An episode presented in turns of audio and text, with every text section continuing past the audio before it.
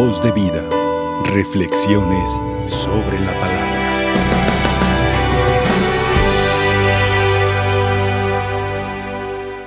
Queridos hermanos, en este tiempo ordinario hemos iniciado el día de ayer la lectura de la carta del apóstol Santiago, que es una exhortación que nos, nos deja claras algunas verdades de nuestra fe.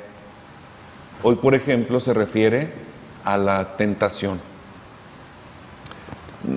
Casi, casi por naturaleza estamos nosotros inclinados a buscar culpables para todo, a evadir nuestras responsabilidades.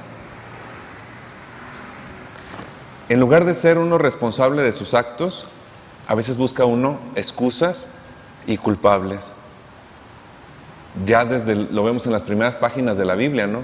En el relato, en aquella composición pues literaria del, pecado de nuestros primeros padres, como cuando Dios eh, le dice a Adán que por qué ha fallado, y Adán que responde, la mujer que tú me dices, ella, yo no, ella. Y la mujer que dice, ah, la serpiente. Como que ya tenemos en la naturaleza el evadir responsabilidades culpando a otras cosas o a otras personas. Y eso mismo que, nos narra el Génesis, pues es, es, lo que pasa en nuestra vida actual. A veces buscamos culpables para evadir nuestra propia responsabilidad y decimos, es que es por la pandemia, eh, es que eh, es normal, es que todos lo hacen, es que es que la calor, es que eh, y buscamos excusas en todo y hasta le echamos la culpa a Dios de lo que nos pasa o también le echamos la culpa como Eva en el Génesis al demonio. No queremos dar razón de nuestras responsabilidades y culpamos a veces al diablo. Es que, es que yo no quería, pero entró en mí el, demonio del chisme y cuando menos pensé ya estaba yo en el mitote. No, tú quisiste estar ahí. No es que te entró el demonio del mitote ni el demonio. Ahora dice que mis demonios. O, por el contrario, queremos culpar a Dios de nuestras responsabilidades diciendo, es que así me hizo Dios. Así soy, pero Él me hizo así. Yo no le pedí nacer. Yo no le pedí este carácter. Yo no le pedí estar tan inclinado a caer siempre en los mismos pecados. Así me hizo Dios. Y si ya saben cómo soy, ¿para qué me traen? ¿Verdad? Ese tipo de expresiones que busca culpar a otros y no ser uno responsable de las consecuencias de sus decisiones. ¿Y por qué estoy hablando de esto? Porque la primera lectura nos dice, Dios no tienta a nadie la tentación no viene de Dios. ¿Qué clase de padre sería Dios que nos prohíba una cosa y luego nos ponga como en un resbaladero para que caigamos en eso mismo que Él prohíbe? Eso no sería hablar de un padre bueno, ¿verdad? Que nos, que nos diga, nos dé una, una ley, unos mandamientos, un camino de, y que nos diga, esto no lo hagas, pero que haya puesto nuestra naturaleza esa, esa capacidad y ese, esa inclinación para, para caer en lo mismo que Él prohíbe, estaríamos ahí hablando de hasta de una blasfemia, ¿no? ¿Cómo Dios nos va a prohibir lo que Él mismo nos manda? Eso no es Dios. Entonces Santiago nos está dejando claro esta verdad. Dios no tienta a nadie. Pero también nos dice, dichoso el hombre que sufre la tentación, porque después de superarla recibirá el premio de la corona de la vida. O sea, si bien la tentación no viene de Dios, Dios permite que seamos probados porque espera de nosotros una respuesta que es la victoria el amor y la fe. Ya sabemos nosotros por la Sagrada Escritura que Dios no permite que seamos probados más allá de nuestras fuerzas y que con la prueba Dios inmediatamente nos envía la, su compañía, su protección y también su fuerza para que podamos nosotros superar nuestras tentaciones. Si viene la prueba, viene también la fuerza. Porque nosotros podemos encontrar en Cristo la victoria de nuestras adversidades. Todos nosotros pues experimentamos la prueba y la tentación. No hay nadie que pueda decir, yo no tengo tentaciones. Si un día tú te despiertas y no tienes tentaciones, pellízcate a ver si a lo mejor ya te moriste y ni te han avisado, porque todos los que estamos vivos tenemos pruebas y tenemos adversidades y sufrimos la tentación. Pero también todos estamos llamados a la victoria. Una vez fue un muchacho que se sentía así como que con muchos problemas, con muchas tentaciones, pensaba que nada más a él le iba mal.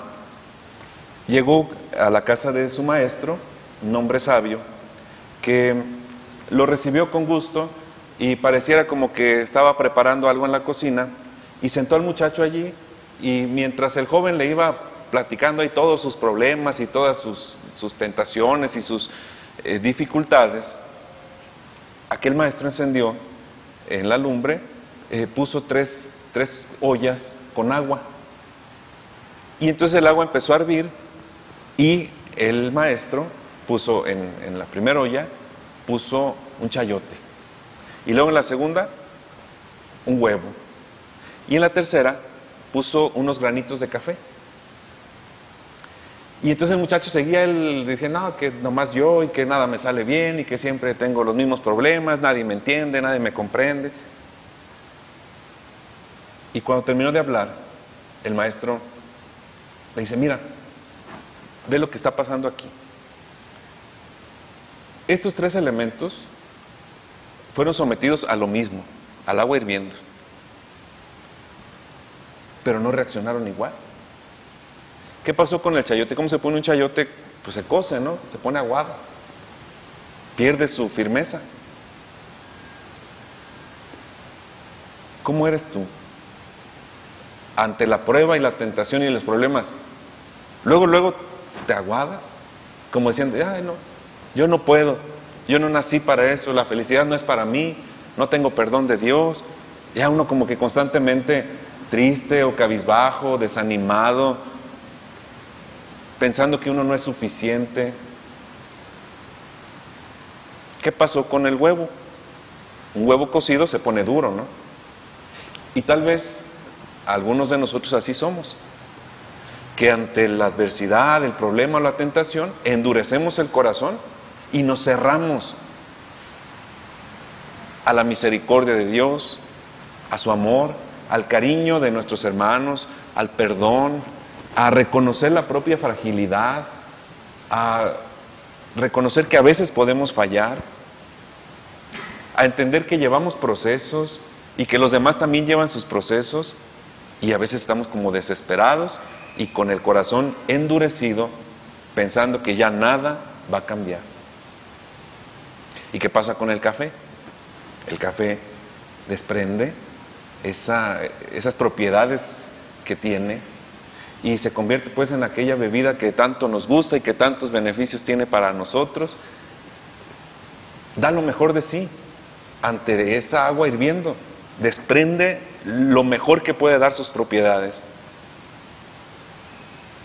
Aquel muchacho entendió que las adversidades siempre iban a estar presentes en su vida, pero que dependía de él, lo que sí dependía de él, cómo iba a manejar esta adversidad que venía de fuera y no de dentro. Tenía que dar siempre lo mejor de sí. Y así también nosotros. Las tentaciones a veces vienen, como dijo la primera lectura, de nuestra inclinación natural, a veces vienen del exterior, nunca vienen de Dios, pero aunque nos, no dependan de nosotros recibirlas, sí depende de nosotros vencerlas. ¿Qué actitud tienes ante tus tentaciones? Ojalá que nosotros, según la palabra de Dios, recibamos esa fuerza que necesitamos para vencer. Las tentaciones no son para caer, son para superarlas. Y los problemas son para resolverlos. Y las adversidades son para salir adelante porque en Cristo nosotros hemos encontrado la victoria.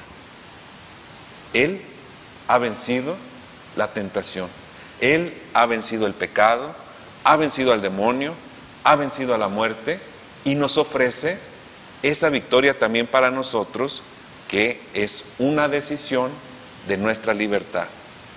Sanar, superar, perdonar, es una decisión que tomamos cuando queremos tomar las armas de la fe y salir como Cristo victoriosos de nuestras pruebas y nuestras tentaciones. Yo les invito a que le pidamos al Señor una, una fuerza, una paz del corazón y el deseo de seguir luchando para que conquistemos con sus beneficios y con sus bendiciones la victoria a la que nos llama. Y que recordemos lo que Él ha hecho en nuestra vida, de modo que nos fortalezca para seguir adelante, como lo que pasó en el Evangelio que acabamos de escuchar. Estaban tan preocupados los discípulos que no tenían pan, que se les olvidó lo que Jesús ya había hecho en aquellos signos de las multiplicaciones de los panes. Y así nos puede pasar a nosotros.